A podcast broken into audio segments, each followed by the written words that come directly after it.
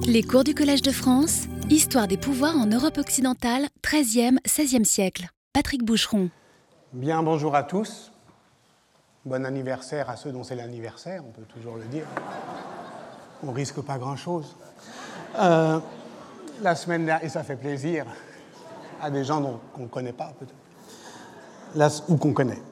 La semaine dernière, le rideau euh, est donc euh, définitivement tombé sur le frontispice du Léviathan, où l'on a cherché trois semaines durant à percer cet événement visuel par lequel s'imagine le visage de l'État. C'est un visage composite qui n'est pas seulement la marque ou l'emblème de l'État, mais qui en est le signe, c'est-à-dire, au fond, qui l'institue euh, dans le figural euh, comme image, c'est-à-dire comme immobilisation d'une pensée qui vient se précipiter dans une figure plutôt que de continuer à fluer dans des configurations, dans des fictions.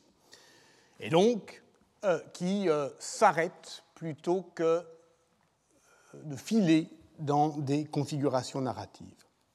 Mais nous n'avions pas, enfin en tout cas j'espère, perdu de vue l'objectif général de ce cours, qui est sinon de donner une théorie, du moins une méthode historique d'appréhension des fictions euh, politiques.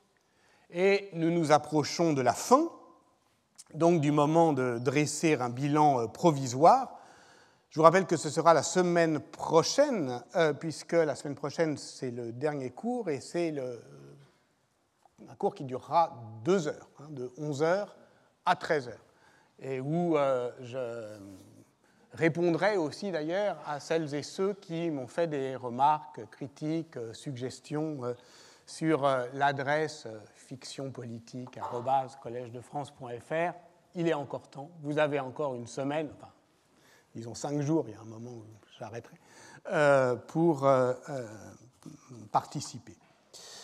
Or, le monstre marin de Hobbes, ce, dieu mortel qui est vous vous en souvenez, en même temps un homme artificiel, ce corps immobilisé par la crainte euh, qu'il inspire, au sens propre rempli euh, de peur, mais d'une peur qui oscille entre terreur et révérence, ce corps d'où vient euh, s'agglutiner tous ceux qui cimentent par leur crainte mutuelle un désir d'obéissance, le Léviathan, donc, comme personne fictive rend visible ce qu'est une fiction.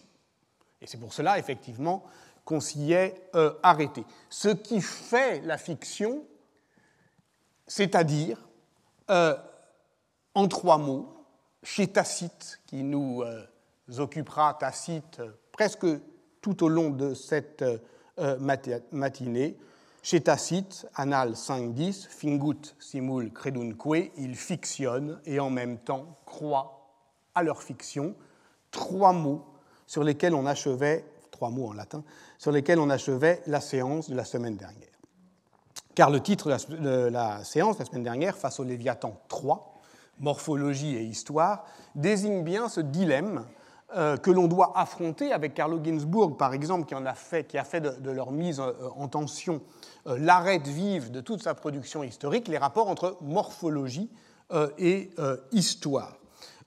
Est-on avec la fiction face à une forme, une forme indifférente à l'histoire, et alors nous aurions à nous débrouiller avec un nombre limité de fictions, un répertoire euh, en somme, et c'est cette limitation même qui ferait que ben, on ne perd pas son temps, par exemple, à aller au théâtre, à voir euh, Shakespeare, parce que c'est un petit nombre d'histoires qui nous euh, constituent un petit nombre d'expériences historiques qui reviennent, et cette, ce retour fait qu'il y a une relative prévisibilité de l'histoire qui rend politiquement nécessaire le fait de constituer effectivement le répertoire des fictions possibles.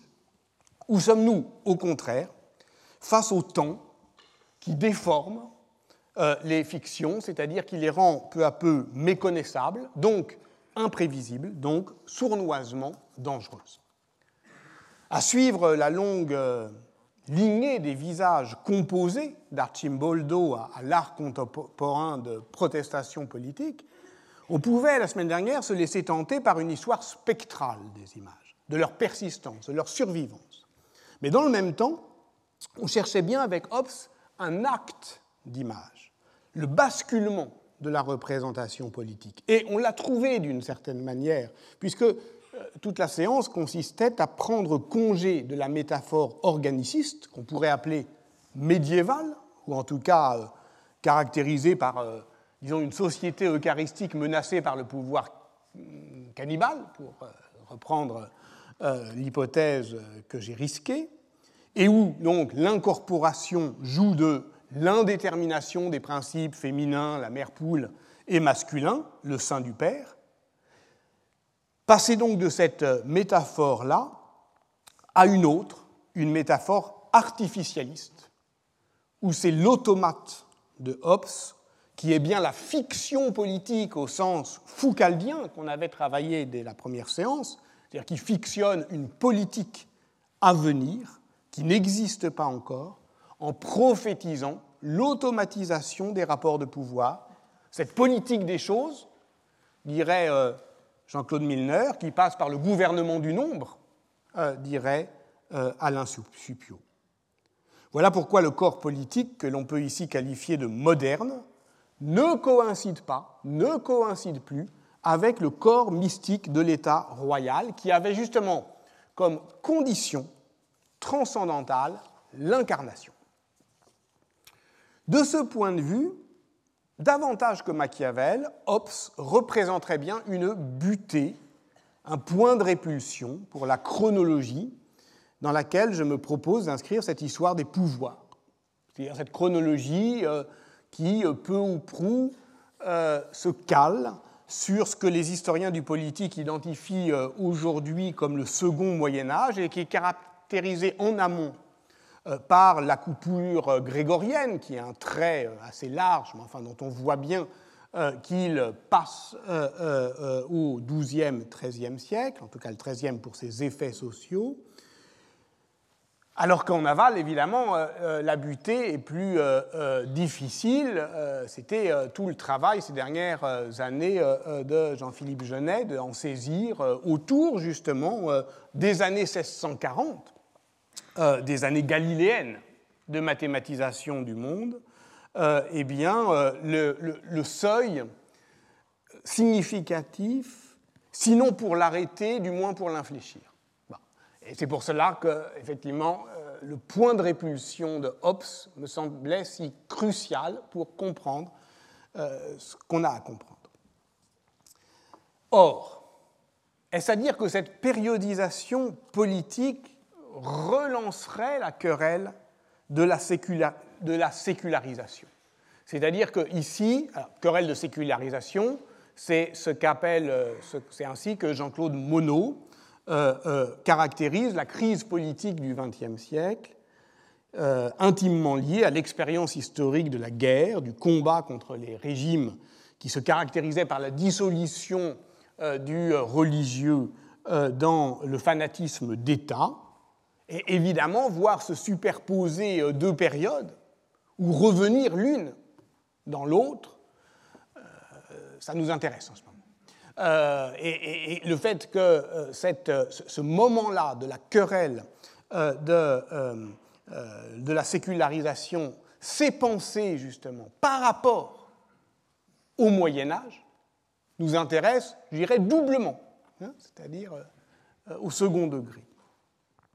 De ce point de vue, les historiens euh, du fascisme, comme Emilio Gentile, et du nazisme, comme euh, George Mauss, euh, ont pensé la question de la religion séculière sous pression, je dirais, de cette historiographie médiévale qui n'est pas sortie elle-même indemne de cet ébranlement des consciences. Et c'est pour cela qu'il était important, effectivement, de penser le cas Ernst Kantorowicz lorsqu'il exalte en 1927 la mystique laïque du pouvoir absolu de l'empereur Frédéric II, dans lequel il voulait reconnaître une forme de sacralité euh, séculière, qui est clairement pensée à ce moment-là pour fourbir une arme contre la République de Weimar, selon l'expression de Otto Gerhard Höxle, et que Kantorowicz n'a eu de cesse, une fois dégrisé de ce mysticisme politique qui avait étourdi sa jeunesse, de déconstruire conceptuellement, justement euh, euh, en euh, saisissant le ressort métaphorique de ce qu'il avait fait sortir de route. Et l'on sait bien également que les deux corps du roi constituent une critique méthodique et décapante de l'idée de sécularisation. Deux ans avant sa mort, Kantorowicz en expliquait encore dans un important article datant de 61. Euh, nous sommes trop souvent portés à parler de la sécularisation de la pensée et des institutions ecclésiastiques en rapport avec l'État moderne, car, poursuivait-il, dès le XIIe siècle, ce qui s'est produit, ce n'est pas la sécularisation de la sphère spirituelle, mais bien plutôt une spiritualisation de la sphère séculière. Et ce chiasme, effectivement, est proprement le chiasme grégorien. Et de ce point de vue, on peut faire une critique kantorowiczienne de Kantorowicz, de sa théorie théologico-politique des deux corps du roi, à partir des points aveugles euh, de sa pensée. C'est intéressant, les points aveugles. Souvent, ce ne sont pas des vides, ce sont des points d'appui, à partir duquel, effectivement, on peut voir le point de vue de celui qui en a un, ben, qui, évidemment, pour en avoir un, doit bien laisser aveugle euh, euh, la place où il est, qu'il occupe. Euh, et ça passe par des non-lectures. Et c'est toujours fascinant et en, fait touchant. Par exemple, au moment où écrit Kantorowicz, il y a un jeune antiquisant qui s'appelle Elias Bickerman, qui a, en 1929, décrit l'apothéose impériale romaine, après la mort du souverain, on fait semblant de soigner son effigie qui, gisant sur son lit, est traitée comme un malade avant d'être déclarée, sept jours plus tard, morte. Et donc il y a déjà, chez les empereurs romains, en l'absence de toute théologie politique, euh, ce rituel avec la double mort Bickerman rapprochait cette cérémonie païenne de l'image euh, des rites euh, funéraires des souverains anglais et français au Moyen Âge. Kantorowicz et ses élèves connaissaient parfaitement cette étude, mais n'en tenaient pas compte. Ce n'est pas qu'ils la réfutaient, c'est qu'ils n'en tenaient pas compte, parce que admettre l'origine païenne du cérémonial médiéval, c'était compromettre la thèse centrale euh, sur la théologie politique euh, chrétienne. Donc c'est une théorie qui n'est pas réfutée, qui est juste mise de côté. Dans Homo Sacer, euh, Giorgio Agamben reprend le dossier, avance l'idée que l'empereur n'a pas deux corps, mais deux vies, deux vies en un seul corps, une vie naturelle et une vie sacrée, par une étrange symétrie. Et la vie sacrée, c'est la vie de l'homo sacer, c'est-à-dire, vous savez, les, ce qui est insacrifiable est tuable, ce qu'on peut tuer, liquider, éliminer sans le sacrifier. Ce qui fait que le meurtre de l'homo sacer n'est pas un homicide. C'est moins qu'un homicide. Et du coup, par symétrie, le meurtre d'un souverain est plus qu'un homicide. Et donc, c'est la question effectivement du tyrannicide, le scandale, par exemple, de la décapitation d'un roi, donc, ce qui est contemporain euh, euh, de, euh, Hobbes, hein, ce n'est pas la mort, c'est la mise à mort. C'est la mise à mort. C'est ça qui est effectivement proprement scandaleux. Et donc les historiens du pouvoir doivent prendre au sérieux ce fléchissement. à propos de, effectivement, de, Bickerman, c'est-à-dire cette interprétation des funérailles royales disponible dès 29, hein, euh, qui apparaît sous un éclairage nouveau, dès lors qu'on comprend qu'elle manifeste moins simplement la continuité du pouvoir souverain, le roi est mort, vive le roi, mais le surplus de vie sacrée du souverain. C'est-à-dire que de symbole de, dignitas perpétuelle, la métaphore du corps politique devient euh, ce que Agamben appelle le chiffre absolu et surhumain de la souveraineté. C'est-à-dire qu'à la mort du souverain, c'est la vie sacrée sur laquelle se fondait son pouvoir qui investit la personne de son successeur. Et ça veut dire quoi la vie sacrée? Ça veut dire que ce chiffre absolu, du caractère absolu de la souveraineté, qui est surhumain et qui est aussi subhumain, et c'est pourquoi, chez Machiavel, le souverain fait la bête, et c'est pourquoi il y a effectivement cet imaginaire euh, cannibale euh, de euh, monstrueusement animal de, du pouvoir souverain, c'est parce que est souverain celui pour qui tous les hommes sont potentiellement homines sacri, c'est-à-dire tuables, sans avoir besoin de les sacrifier, tuables. On doit se euh, souvenir ici des travaux de Jan Thomas sur la formule de droit romain vitae necisque potestas, qui fait donc dériver euh, le droit de vie et de mort du pouvoir inconditionnel du pater sur ses enfants mâles. Euh, puisque euh, dans le droit romain, le père a droit de vie et de mort. Ce qui donne toute sa puissance sinistre à toutes les formules paternalistes du pouvoir. Le petit, père du peuple, c'est celui qui se place en puissance de tuer tout son peuple, puisqu'il en est le père. C'est pour ça que euh, faire jouer les, principes féminins et masculins du pouvoir, euh, comme on faisait au Moyen Âge, euh, c'est prudent. Il faut donc pousser plus avant le travail généalogique, il faut donc plonger au cœur vénéneux de ce fantasme de l'état total qui trouve dans l'image du Léviathan son icône, son vertige. On sait bien depuis euh, notamment la lecture du livre qu'Alain Bourreau lui a consacré que le jeune Ernst Kantorowicz, tandis qu'il combattait à Berlin dans les rangs nationalistes contre l'insurrection spartakiste, a pris ses leçons de théologie politique dans l'œuvre de Karl Schmitt. Et je vous annonçais une lecture déplaisante, une manière d'arracher les pétales de la rose pour dégager ses épines, de se laisser euh, égratigner euh, par une vérité blessante, et les voici.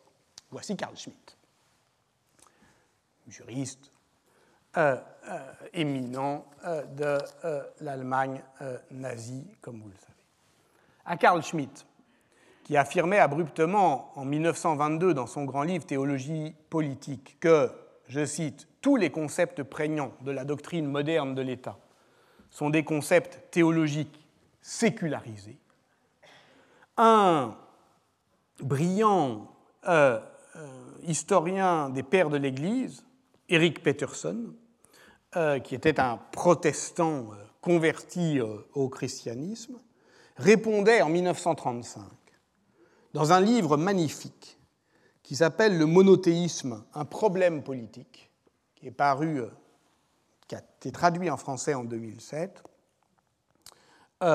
répondait que ces concepts prégnants des doctrines modernes de l'État, que Carl Schmitt dit être des concepts théologiques sécularisés, ne sont rien d'autre que des concepts politiques romains théologisés. Exactement comme, euh, effectivement, cette, euh, cette, étape non vue par Kantorowicz de Bickerman hein, euh, dans les funérailles impériales. Et là, pourquoi il fait ça? Euh, eh ben, il veut opposer à la subversion euh, schmittienne du théologico-politique une sorte de noyau insécable hein, de la théologie euh, trinitaire fondamentalement résistante, au fond, à toute idée de pouvoir sacré. En fait, il veut sauver le christianisme. Voilà, il veut, c'est-à-dire en, restaurer le caractère politiquement irrécupérable, donc sacré, à préserver au fond la pureté. on comprend pourquoi il le fait. Mais le faisant, il produit face à Carl Schmitt une, euh, une réfutation suffisamment euh, puissante pour que Carl Schmitt n'en reste pas là et, lui réponde et écrive la théologie politique 2 de 1937. C'est une controverse qui est fondamentale euh, c'est celle que, justement, Agamben, encore lui, reprend euh, comme euh, ligne, fil rouge de sa démonstration dans le règne et la gloire, en usant précisément de ce concept de signature. Je cite, Dans le système conceptuel de la modernité, la sécularisation agit donc comme une signature qui la renvoie à la théologie. De même que selon le droit canon, le prêtre revenu à l'état séculier devait porter un signe rappelant l'ordre auquel il avait appartenu. De même, le concept sécularisé présente comme une signature euh, euh, son ancienne appartenance à la sphère théologique. Et je pense qu'avec ce concept de signature agambenien, on peut en partie résoudre le dilemme entre morphologie et histoire. Oui, l'histoire est bien fantomatique, elle est bien faite du retour de nos hantises, mais de quoi sont faits les spectres?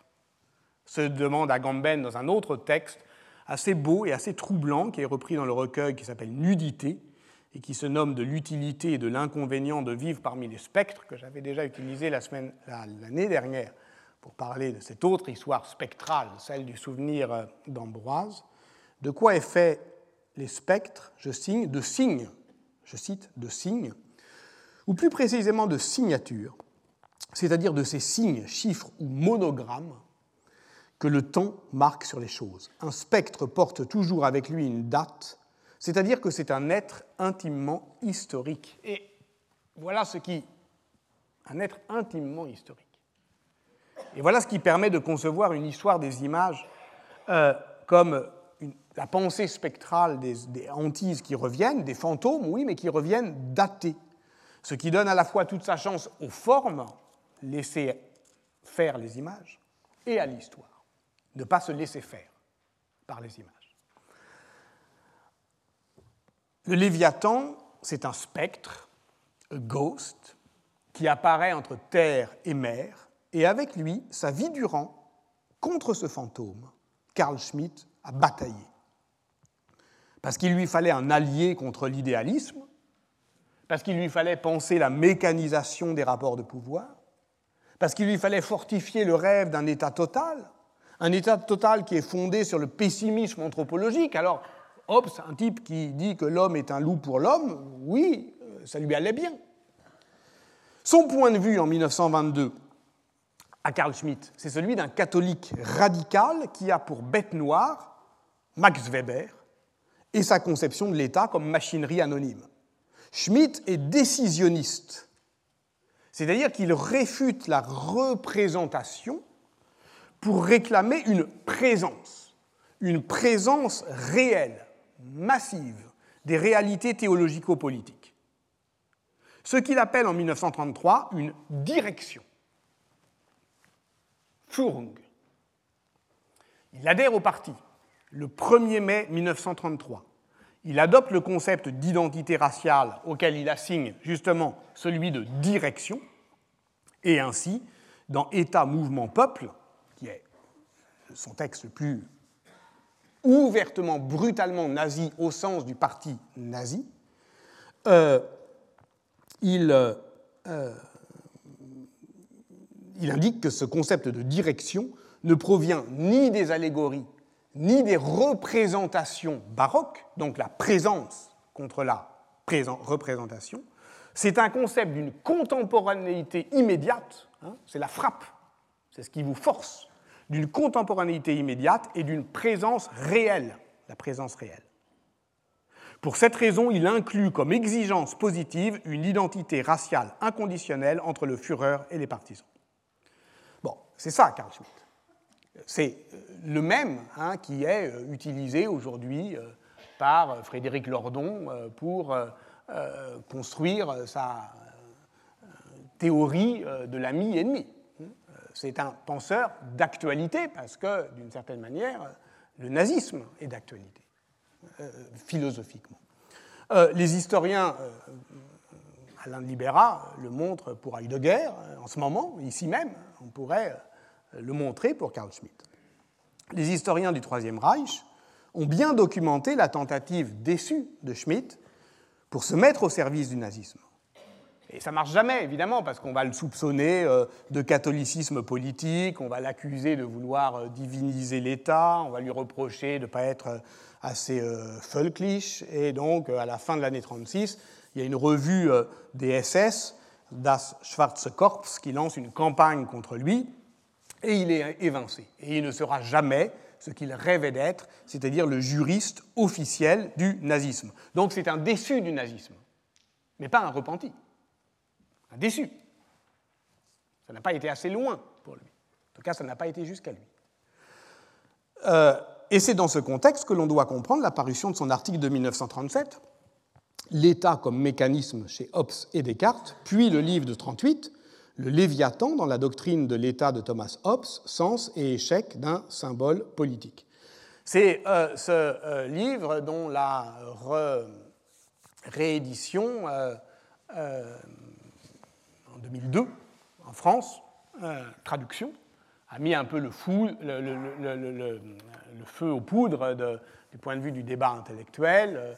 Euh, il a été effectivement parce que, euh, voilà, vous le savez, Schmitt est soutenu, enfin, il y a une préface d'Étienne Balibar qui voit une critique utile pour la gauche radicale de la démocratie représentative. Donc voilà, il y a là effectivement un point d'arrêt qui est extrêmement aigu aujourd'hui. C'est un ouvrage qui est euh, euh, ouvertement antisémite. Ne serait-ce que, et sur ce point l'analyse d'Yves Charles Zarka est pertinente, par l'emploi systématique d'un marquage des auteurs euh, par une sorte d'étoile jaune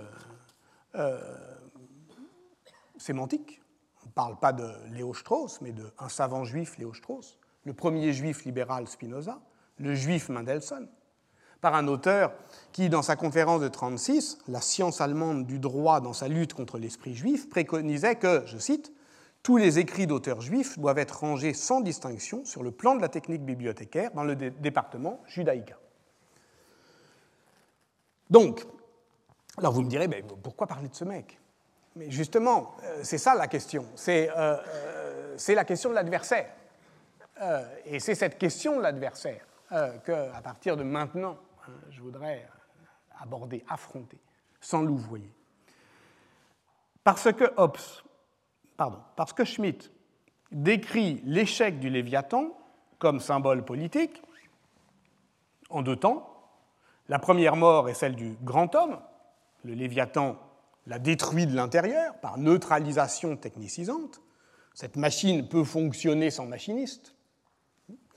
Euh, mais euh, en séparant la société et l'État, les Juifs, parce que ce sont eux dont il s'agit, de Spinoza à Meyerbeer, contribuent à l'éclatement de la grande machine et donc ont provoqué la seconde mort du Léviathan. Toujours euh, ces deux temps de la mort du souverain. D'abord, il meurt euh, en tant qu'il n'est plus habité, c'est le grand homme, et ensuite, c'est la machine qui se détruit. En fait, on devrait prendre très au sérieux euh, cette interrogation, à partir notamment du dernier livre de Bruno Carsanti, magnifique livre, qui s'appelle La question juive des modernes, philosophie de l'émancipation, paru euh, là il y a quelques semaines, qui est un livre majeur pour penser l'agencement entre modernité, assimilation et antisémitisme à partir euh, des pensées de Heine, Durkheim, Bloch, Strauss, Salvador, Benveniste. Parce qu'effectivement, confrontés au problème de l'émancipation, les juifs, de fait, ces penseurs juifs-là, ont euh, réfléchi à la désarticulation entre la société et l'État. Mais nous n'en sommes pas là avec Carl Schmitt, nous sommes du côté de l'adversaire. Donc voyons du côté de d'un adversaire de l'émancipation et de l'émancipation des Juifs, donc de l'émancipation tout court. Sa pensée débouche à partir de Hobbes sur une théorie de la mythologie politique, vers laquelle on va commencer effectivement euh, à s'orienter.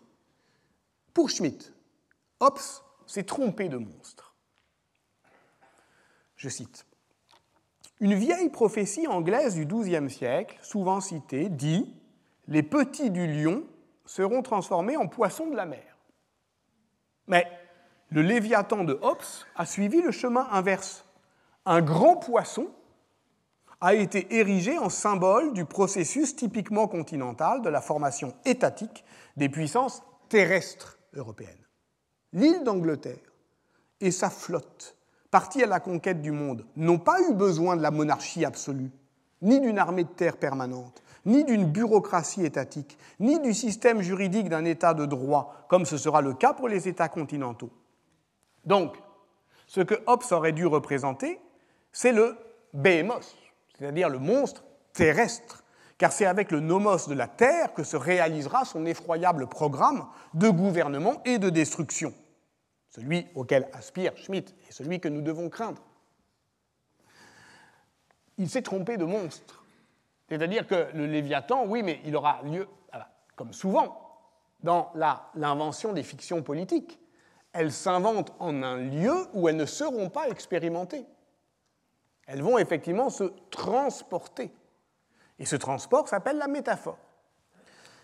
Et c'est de ce transport, effectivement, voilà, le monstre marin a échoué, ou proprement, proprement, il a échoué au sens du naufrage. Mais cet échec, effectivement, peut effectivement, revenir. C'est la question de la préfiguration que Hans Blumenberg étudie en métaphorologue et euh, dont on parlera bah, sans doute la semaine prochaine. Euh, le texte de Schmitt, que nous allons maintenant euh, quitter sans beaucoup de regrets, ce texte organise la querelle d'interprétation dont il sera plus tard l'objet. Certains y voyant euh, une, apologie du nazisme, d'autres une critique codée. Évidemment, parce qu'on est en 37, 38, donc les gars, ils commencent à prendre des précautions, euh, comme Heidegger. Après-guerre, Carl Schmitt envoyait son livre, continuait à envoyer son livre. Euh, il est mort très âgé, il y a peu de temps. Euh, avec une sorte de prière d'inséré rédigée à la main, qui commençait par ces mots. Attention, peut-être as-tu déjà entendu parler du grand Léviathan et éprouveras-tu le besoin de feuilleter ce livre. Gare à toi, mon cher lecteur. Il s'agit d'un livre entièrement ésotérique, et son ésotérisme immanent s'intensifie au fur et à mesure que tu pénètres dans ce livre. Il vaut mieux que tu n'y touches pas. Remets-le à sa place. Ne le prends jamais plus en main. Que tes mains soient lavées et soignées ou qu'elles soient rouges de sang, conformément à l'époque. Signé le 11 juillet 1938, confirmé en juin 1945, sept ans se sont écoulés. Confirmé, hein, ça veut dire que n'attendez pas de lui le moindre remords.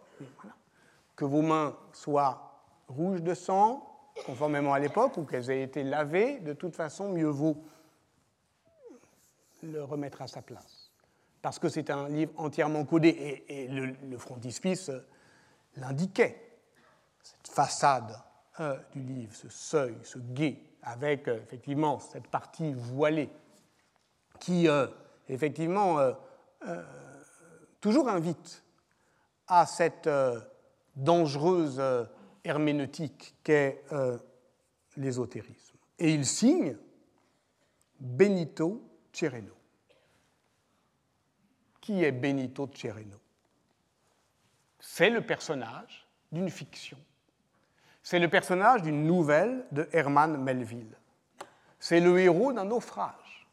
C'est l'histoire d'un capitaine de navire, un fauquier, qui mouille euh, dans une petite île au sud du Chili en 1799 et qui voit apparaître un autre capitaine qui se nomme Benito Cereno et qui prétend s'être échoué avec son navire négrier. Il a besoin de, vivre euh, et donc euh, il embobine le héros de cette histoire. Il lui fait.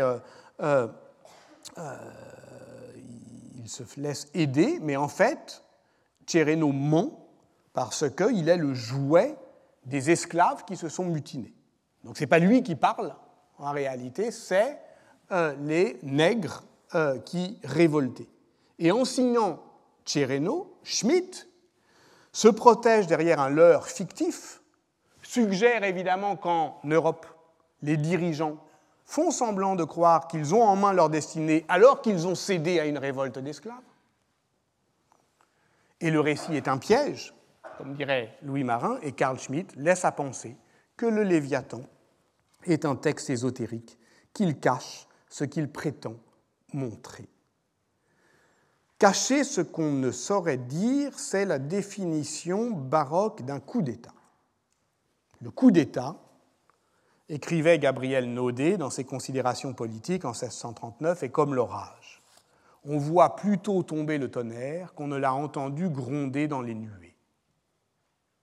C'est évidemment la situation euh, historique la plus inquiétante.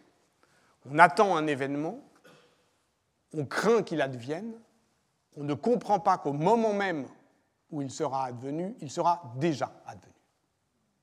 Parce que, je le répète, le coup d'État, on le voit plutôt tomber, le tonnerre, qu'on ne l'a entendu gronder dans les nuées. Autrement dit, la foudre de l'action politique déchire d'un coup brouillard et ténèbres, mais le bruit qui l'accompagne se fait entendre après. Un coup d'État se prépare en secret, mais lorsqu'il advient, c'est le secret de l'État qui se trouve dévoilé, avec cette brusquerie efficace qui caractérise l'action politique. Elle est, commente Louis Marin, dans l'étincelante préface qu'il donne à la réédition des euh, considérations sur les coups d'État de Gabriel Naudet, elle est épiphanie de la violence dans l'action. Son éclat est éblouissement et aveuglement dans le temps de l'exécution.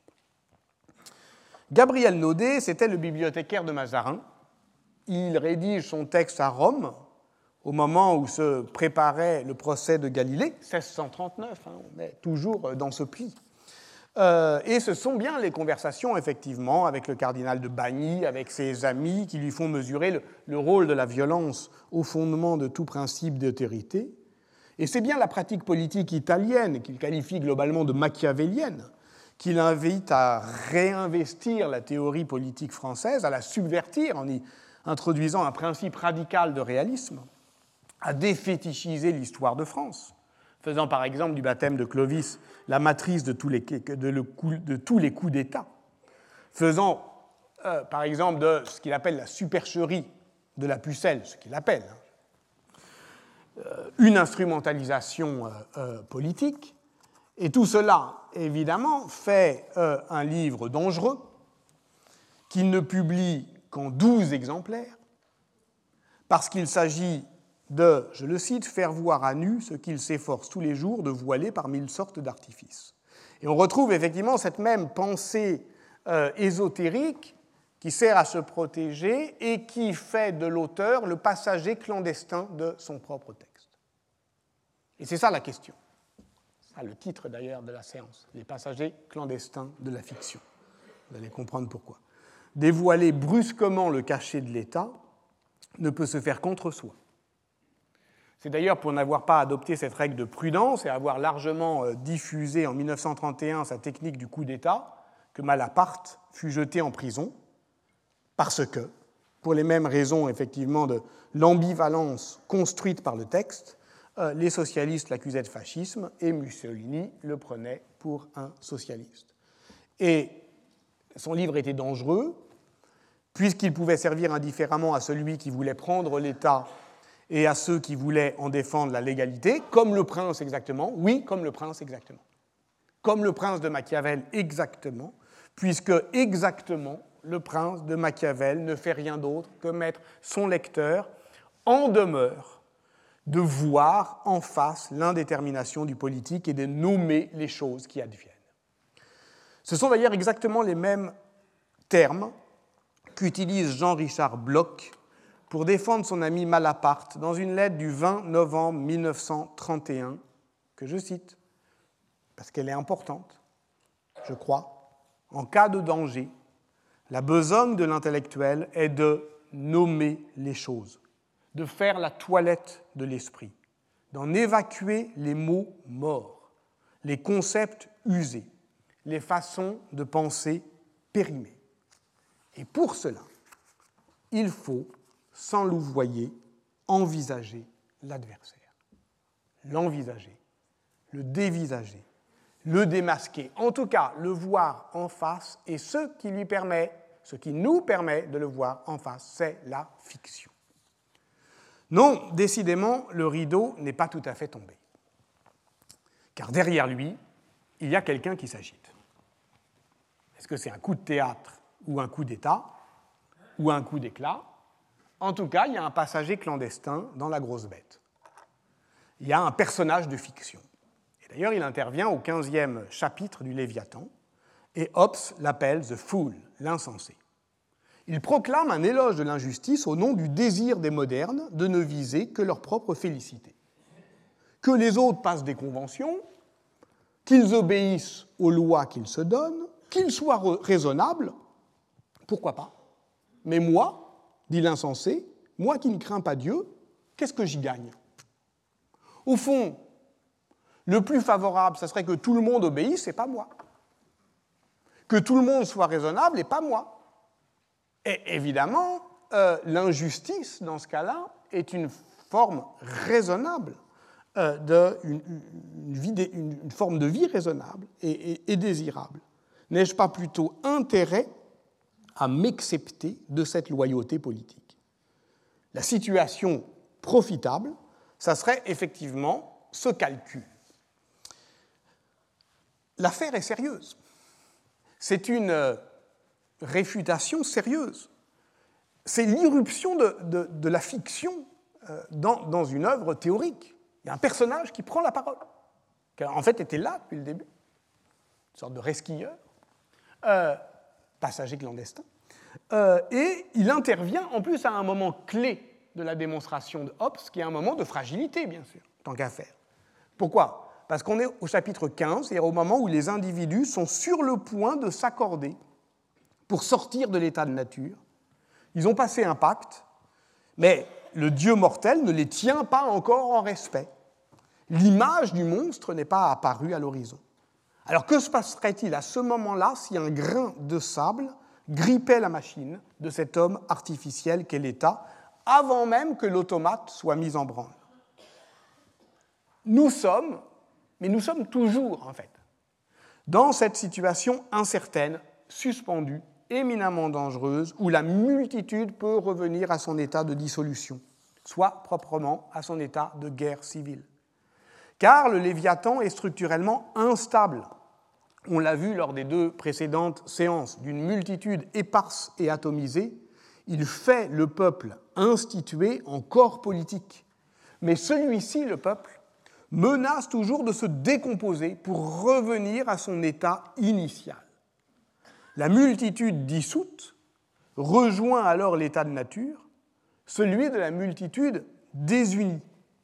Et c'est bien cet ensauvagement du corps politique qu'on appelle guerre civile. Nous l'avons vu d'ailleurs en suivant justement le déplacement d'une image, d'une hantise, d'un spectre daté. Vous vous en souvenez peut-être, c'était euh, ces euh, images euh, de Théodore de Brie qui illustraient par des gravures la sauvagerie du Nouveau Monde. Et ce sont les mêmes qu'on reprend pour illustrer par des gravures l'ensauvagement de l'Ancien Monde, livré aux guerres civiles. Et ce sont les mêmes images qui effectivement peuvent produire, peuvent donner à voir la barbarie des autres et le fait que nous sommes les barbares du monde.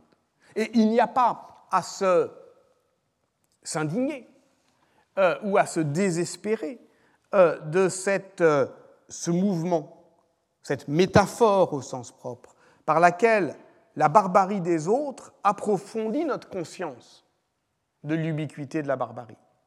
Parce que, on comprend avec Montaigne que c'est le mouvement même de ce qu'il appelle la civilisation. Voilà pourquoi le peuple est ce qui est toujours en acte de se dissoudre dans la constitution du souverain. Voilà pourquoi il est toujours présent, absolument présent, et jamais totalement représenté. Est-ce que vous pensez sérieusement que cette hantise ne concerne que l'Angleterre des révolutions au XVIIe siècle? N'est-ce pas très exactement ainsi que Jacques Rancière, par exemple, définit notre fatigue démocratique? Dire du peuple qu'il est représenté, c'est croire qu'il préexiste au processus politique. Or, ce n'est pas le cas. C'est même l'inverse, puisque c'est ce processus qui institue le peuple. Dès lors, le processus représentatif produit toujours un double diabolique.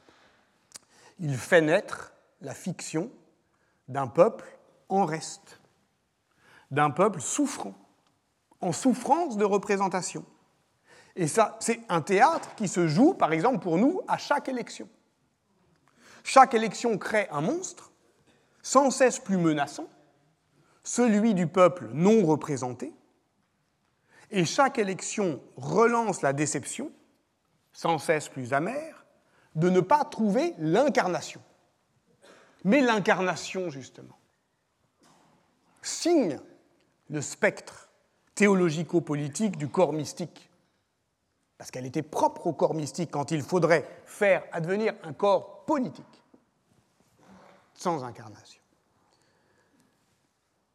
Alors, si l'on reprend le fil de la narration obsienne, voilà donc l'homme par qui le scandale arrive, le fou, celui dont il va falloir sérieusement affronter l'argument. Parce qu'il en va effectivement, en ce moment d'instabilité du processus, mais qui n'est pas un moment qui a lieu une fois dans l'histoire et qui donc ne nous concerne plus, qui est un moment qui se déplace dans l'histoire et qui a toujours lieu quelque part, comme au théâtre. Et la scène donc est évidemment théâtrale. C'est donc un acteur qui s'avance. C'est peut-être un rôle qu'il joue, un masque euh, qu'il a euh, sur euh, la face. En tout cas, il précipite un coup de théâtre, ou de moins un rebondissement de l'intrigue. Et je lis sa, sa provocation. Il soulève la question de savoir si l'injustice, une fois écartée la crainte de Dieu, car le même insensé a dit en son cœur qu'il n'y a pas de Dieu, n'est pas parfois compatible avec la raison qui dicte à chaque homme son propre bien, en particulier quand cette injustice favorise votre intérêt au point de vous placer dans une situation à ne pas tenir compte non seulement de la désapprobation et des insultes des autres hommes, mais aussi de leur pouvoir. Euh, the Fool et donc, alors, un épicurien moderne, un libertin. Enfin, il se donne à voir comme le parjure cynique du Léviathan. Il n'a rien contre le fait que tout le monde prête serment, mais lui, il va même peut-être prêter serment, mais comme il ne croit pas en Dieu, il peut s'excepter euh, de euh, sa propre promesse. Il semble dire passez des pactes, mais ne comptez pas sur moi. Je les respecterai, mais jusqu'au moment où j'aurai intérêt à ne plus le faire. Car euh, le plus raisonnable, c'est de ne pas payer le prix de l'établissement de la justice, quitte à affronter la désapprobation publique. Hein? Qu'est-ce qu'il dit? Il dit bah, au risque. Qu'est-ce que j'ai à craindre? Au pire, la désapprobation et les insultes des autres hommes. OK. Euh, mais continuons quand même. Hobbes va donc affronter l'insensé, et il est même crucial qu'il le réfute, qu'il le corrige, qu'il le rééduque, en lui montrant qu'il se trompe dans son calcul. Quand arrive ce genre de choses, ça ne sert à rien de s'indigner. On ne va pas le rappeler à, la, puissance de la morale. Il fait un calcul. Et donc, euh, il faut lui montrer qu'il se trompe dans son calcul. il faut euh, argumenter à partir de son propre utilitarisme. Alors, en gros, de dire, mais voilà, le problème c'est que c'est un calcul qui est simple à faire, donc tout le monde peut le faire. Et donc si tout le monde le fait, alors euh, les conditions dans lesquelles tu te places ne sont plus réunies, puisque ça vaut que si tout le monde obéit et qu'on est le seul à ne pas obéir. Il ne faut surtout pas lui dire qu'il est immoral. Apparemment, il l'assume sans trop de mal et sans le même s'en délecter mais qu'il se trompe. Il faut lui montrer que sa stratégie est perdante, donc il a intérêt à être juste en adoptant sa vision instrumentale du monde social. C'est quand même fondamental. C'est ce que, effectivement, dans La vie inquiète, Luc Foineau appelle ben voilà, comment on peut sauver, au fond, une théorie de la justice dans une euh,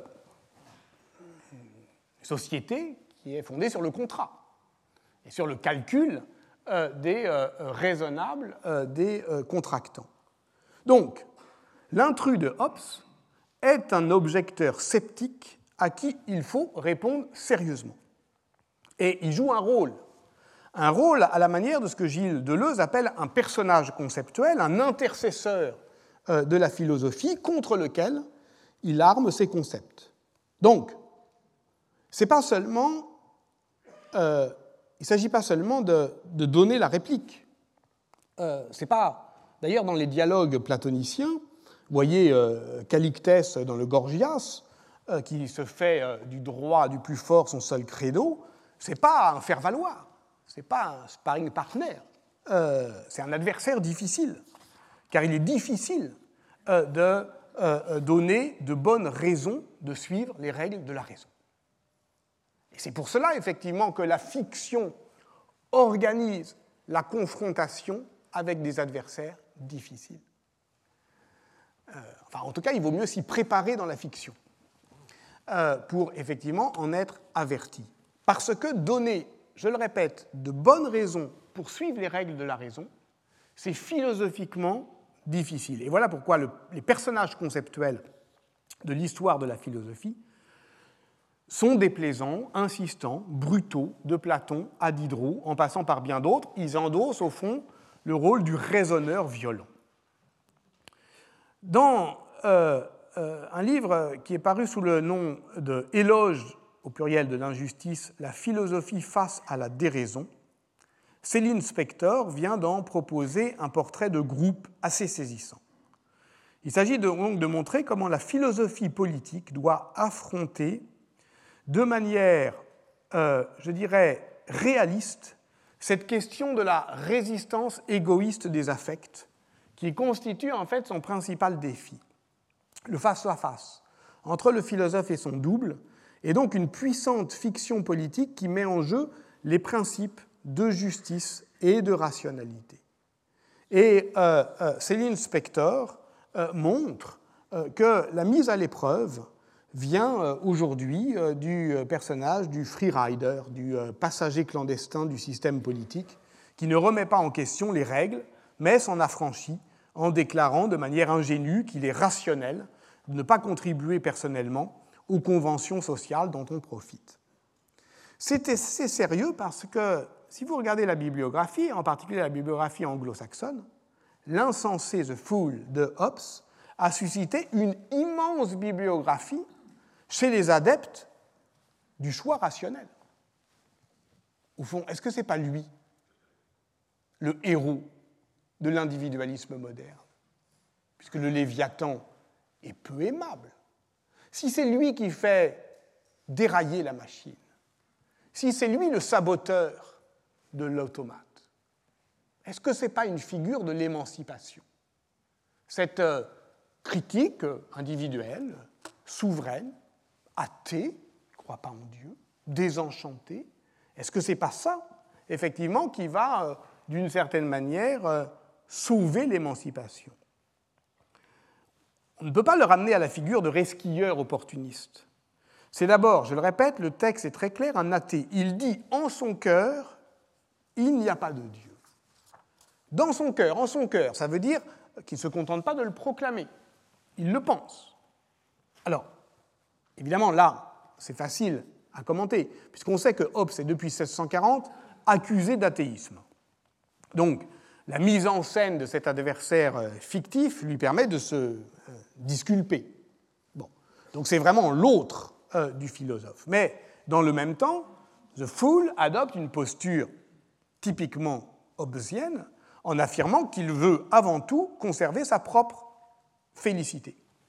Donc il ne fait que révéler la vulnérabilité des promesses dans une société où, de fait, la crainte de Dieu et l'éthos aristocratique de l'honneur euh, sont euh, remis euh, en cause. Alors après, évidemment, il y a toute une part de la philosophie politique qui va travailler à faire admettre que l'éthos aristocratique de l'honneur n'est pas la seule conception honorable de l'action humaine et que l'honneur est une valeur socialement partagée. Mais on peut comprendre qu'effectivement ce moment de désenchantement social et religieux crée euh, au fond euh, euh, le trouble. La dispute est cruciale parce qu'au fond ça décide de l'avènement ou non du Léviathan, c'est-à-dire est-ce que ça va être un colosse au pied d'argile ou est-ce que l'État sera bien fondé. Et le spectre que Hobbes met devant les yeux de l'insensé est bien celui de la guerre civile. De ce point de vue, évidemment, le spectre est signé. Parce que qu'est-ce que veut être Hobbes? Le prince des temps modernes. Contre qui il doit donc batailler? Quel est son fantôme? À lui Machiavel. C'est Machiavel qui est derrière cet intrus. C'est lui, effectivement, qui voulait plier toute morale commune devant la nécessité. C'est celui que comme le rappelle Richard III dans la deuxième scène de l'acte 3 de la pièce de Shakespeare, le sanguinaire Machiavel. C'est lui le grand méchant loup du théâtre élisabéthain. Donc, c'est au pouvoir, et au pouvoir absolu, celui qui consiste euh, à s'abandonner à la tyrannie de ses désirs, que l'insensé doit renoncer. Sans doute peut-on euh, montrer, dans, le contexte historique de la rédaction du Léviathan, qu'il endosse également le rôle du régicide en puissance, qui a là effectivement la question de l'homicide, euh, de euh, ce qui est moins qu'un homicide, tuer l'homo sacer, et plus qu'un homicide, le régicide. Sans doute y a-t-il derrière lui un autre fantôme, celui de Cromwell, usurpateur iconoclaste, fanatique et puritain. Car la réponse de Hobbes, et c'est là où ça devient quand même intéressant, à l'insensé, se dédouble. Et on se rend compte à un moment qu'il parle du même ton à l'athée et au dévot. Le dévot qui est persuadé que le tyrannicide le mènera au paradis. Voilà pourquoi ce personnage euh, libertin et dévot. Ce personnage conceptuel, c'est bien plus que la figure cynique et simulateur euh, euh, de, cynique du simulateur, c'est effectivement un rôle, mais que l'on songe par exemple au Tartuffe de Molière, pour ne rien dire des autres exemples contemporains. Bon, on toujours, je sais pas, ceux qui par exemple donnent ce beau nom de Molière a des réglementations qui imposent sournoisement et comme en contrebande la préférence nationale dans notre droit, c'est-à-dire la question du passager clandestin. La fiction politique, oui, sert euh, à donner figure au pensable. Et donc, euh, cette figure peut être terrifiante, Céline Spector mène son analyse jusqu'à Sade, jusqu'à tous les raisonneurs violents qui refusent le sacrifice de leurs désirs au nom de la justice. Mais sans elle, sans comprendre, sans affronter effectivement ce que la fiction permet euh, de saisir, la philosophie et l'histoire sont proprement désarmées, en particulier face aux nouvelles figures du mal en politique. Et c'est à eux qu'il s'agit effectivement désormais de s'affronter sans louvoyer. J'avais cité euh, dans euh, la troisième séance, fin janvier, ce passage du cours de Michel Foucault de 1974 sur les anormaux qui définissait la force paradoxale de ce qu'il appelait le rouage du grotesque dans la mécanique du pouvoir, cette terreur ubuesque par laquelle s'opère, je le cite encore, la maximalisation des effets de pouvoir à partir de la disqualification de celui qui les produit. Il citait comme éclatant exemple de cette souveraineté infâme Néron, celui qui avait, euh, de son vivant même, constituer euh, la euh, l'hideux masque grimaçant d'un pouvoir paroxystique comme forme de maximisation d'un pouvoir qui ne pouvait craindre la caricature puisqu'il s'excédait lui-même dans une figure euh, infâme qui ne le disqualifiait pas mais qui le qualifiait justement de pouvoir souverain. Et donc, si vous le voulez bien, c'est à partir de lui euh, Néron que euh, nous euh, commencerons et achèverons donc la fois prochaine. Merci. Retrouvez tous les contenus du Collège de France sur www.colège-2-france.fr.